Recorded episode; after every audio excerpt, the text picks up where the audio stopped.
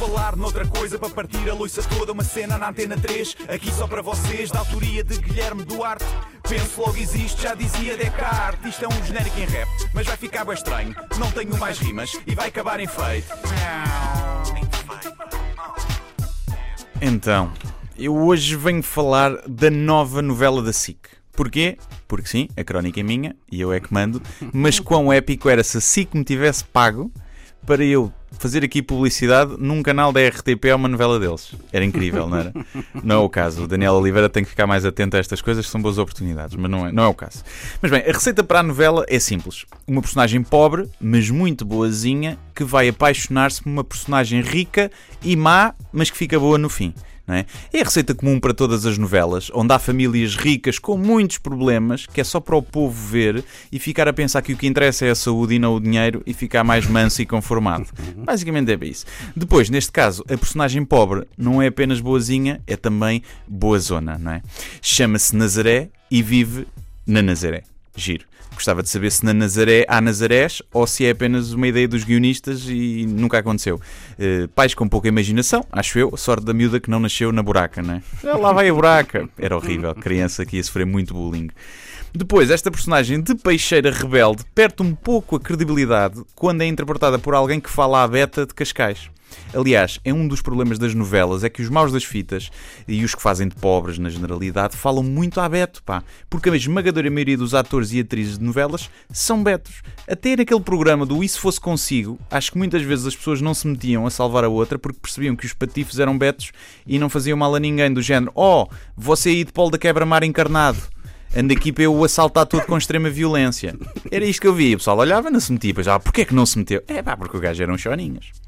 Já na novela, além do sotaque beto, temos também diálogos muito reais, não é? Eh, vamos aqui reproduzir um diálogo típico de uma peixeira da Nazaré com um herdeiro milionário. Obrigado por me salvares. E a obrigado é o caraças, devia ter-te deixado a arder no mato. Epá, não sejas assim. Eu só como eu quiser, não tens nada a ver com isso, estás a ouvir? Ok. Ya. Yeah. Pronto. É muito isto, não é? É muito isto, os guionistas, epá, foi, deve ter sido à pressa, não sei. E pronto, os diálogos são assim e de notar que esta peixeira não diz asneiras. Aliás, nunca ninguém nas novelas diz asneiras, não é? Mesmo os putos traquinas dizem sempre xi, caraças. Essa cena é mesmo bué lixada. E a Carla é ganda pessoa altamente liberta sexualmente com todos. Não é? nunca usam o calão que a juventude usa normalmente. Mas pronto, não há realismo. E depois há uma cena que espalha bem a personagem da menina Nazaré. Tentam domá-la e dizer-lhe o que deve vestir para o seu novo trabalho e ela, como rebelde que é, passa-se da cabeça, despe a roupa no meio do escritório e vai aos berros pedir satisfação ao patrão. Percorre os corredores em lingerie, que não era daquelas baratas, não, não era lingerie da Primark nem da feira toda a gente sabe que as peixeiras nas arenas trazem por baixo das vestes lingeries das mais caras.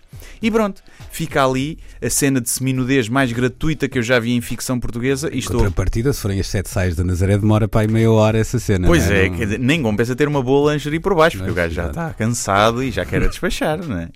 Então, pá, e aquilo gratuito, mais gratuito que a Soraya Chaves a mostrar-se toda no crime do Padre Amar. E a SIC lançou logo uma notícia a dizer que a internet parou com essa cena, como se ver a Carolina Loureiro seminua fosse novidade para alguém. Basta ir ao Instagram para ver fotos mais ousadas, com aquela mamoca de ladecos a espreitar, ou aquele rabo infidental a dizer bom dia. E não estou a criticar, atenção, aprecio bastante. Eh, mas se fosse uma cena de lingerie da Eunice Munhoz, e sim, pararia a internet, não é? Ou o Rui de Carvalho com um triquini e Eba, e sim, era digno de notícia. Ah, e aparece o McNamara, eh, porque é a mascota oficial da Nazaré. Lisboa tem Madonna, Nazaré tem McNamara, Porto tem Emplastro. Cada um tem o que merece. Eh, pronto, já vamos receber ofensas das pessoas. Não, atenção, que eu sou, gosto muito do Emplastro, atenção. E muito do Porto. Fica aqui já uma adenda, não me matem.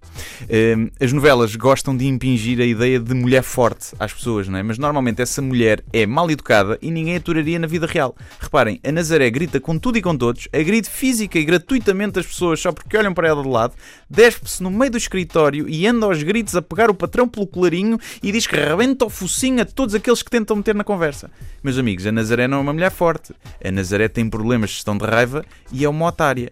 As pessoas gostam de dizer que os homens têm medo de mulheres fortes e independentes, mas às vezes só não gostam é de aturar malucas dos cornos, não é? Por falar noutra coisa, para partir a loiça toda, uma cena na antena 3, aqui só para vocês, da autoria de Guilherme Duarte. Penso logo existe, já dizia Descartes. Isto é um genérico em rap, mas vai ficar bem estranho. Não tenho mais rimas e vai acabar em feito.